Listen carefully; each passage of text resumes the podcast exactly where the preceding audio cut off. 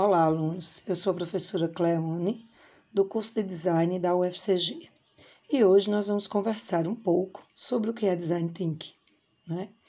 É, podemos começar traduzindo, pé da letra, digamos assim, essa expressão e vamos encontrar a, a, a palavra pensamento do design. Né? Então a gente se pergunta: que pensamento é esse? Que mentalidade é essa? Né? Então, o que é o pensar do design? Do design enquanto profissional que atua para resolver problemas. Então, o pensar do design, ele é estratégico, ele é sistemático e ele é metodológico. Então, ele é estratégico por quê? Porque ele tem um objetivo a ser alcançado. Ele é sistemático, porque ele passa por etapas e ele é metodológico porque ele é, adota métodos para cada uma dessas etapas. E o design, enquanto ação projetista, ele está focado no usuário. Né? Não existe, como a gente sempre diz, não existe é, design sem usuário, cliente, consumidor ou qualquer outra denominação que possa se utilizar nesse caso. Então, os pilares do pensamento do design thinking são as decisões sempre centradas no ser humano, né? questionar as próprias questões, construir ideias para pensar, renovar, repetir e reiterar. O design thinking é uma coisa que ele é uma ferramenta para a gente é, perceber um problema, avaliar se aquele, validar se aquele problema é real, validar junto com os usuários, né?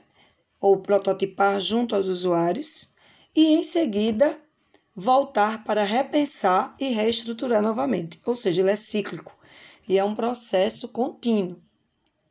Para isso se exige uma coisa muito muito comentada hoje, que é a empatia, né? Que são um dos grandes valores do design thinking. A empatia é se colocar no lugar do outro, mas sem pré-julgamentos. Não é se colocar no lugar do outro, é, conjecturando que atitude tomaria se estivesse no lugar dele. É apenas e exclusivamente observar, né? ter a humildade diante do problema enfrentado pelo usuário, consumidor ou cliente de observação, né? É uma mera observação, né? que deve ser profunda no momento que você tenta entender, né? decodificar a sua observação.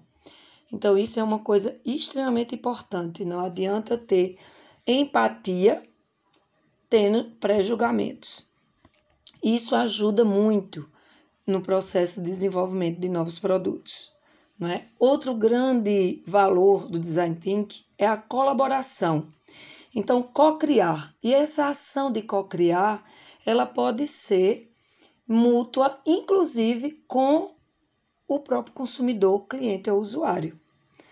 Porque, como ela é cíclica e eu tenho, eu observo, identifico um problema, observo esse problema, observo o usuário, penso numa solução, testo essa solução junto do usuário e aperfeiçoo essa solução, então eu tenho uma ação de colaboração.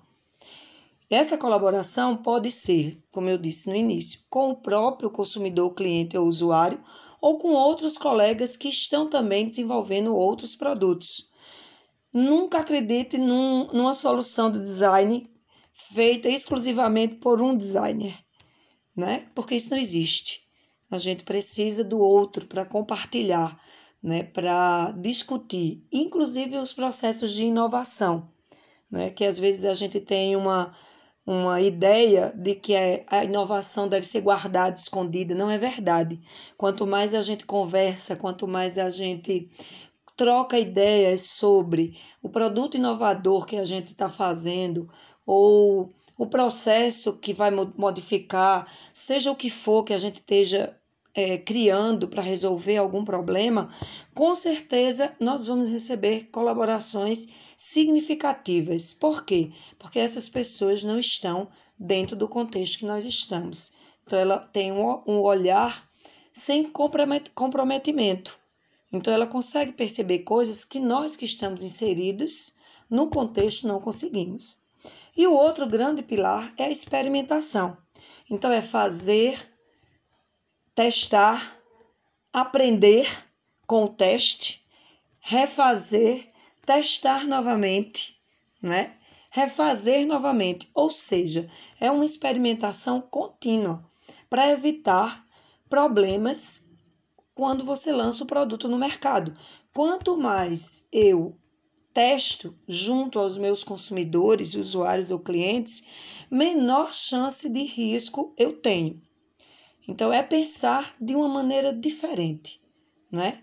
E o que é melhor, colocar em prática junto com o seu, ouvindo as considerações do seu usuário, cliente ou consumidor. Um abraço.